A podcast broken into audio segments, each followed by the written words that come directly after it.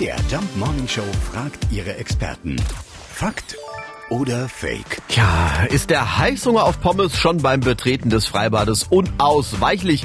Äh, Wir haken nach bei Ernährungsberaterin Undine Jakob aus Erfurt. Erstens kann es sein, dass man bis zu 500 Kalorien verbraucht zusätzlich. Dann müssen wir ja im Wasser wirklich die Körpertemperatur selber halten. Das heißt, der Körper muss wirklich dann auch mal gegenregulieren und das kostet auch wieder Energie. Gleichzeitig haben wir einen aktiveren Stoffwechsel und Glückshormone wie das Serotonin werden ausgeschüttet. Also das ist ganz toll. Und dazu kommt noch, ich nenne das liebevoll das Ich habe Hungerhormon Grelin.